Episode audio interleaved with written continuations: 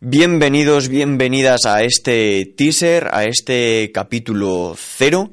Muchas gracias por estar ahí escuchándome. La última vez que os hablé de, de este proyecto, no sé si lo recordáis, eh, dije que iba a haber un cambio radical en estructura, en concepto, en todo.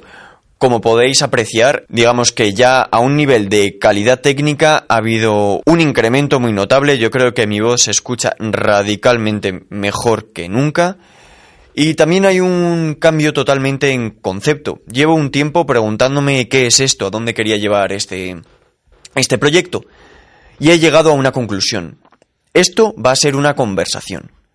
Va a ser hablar de temas que importan, pero alejado de las prisas de las redes sociales y alejado de ese intenso debate que busca más dejar en ridículo al otro que aportar algo nuevo a la conversación.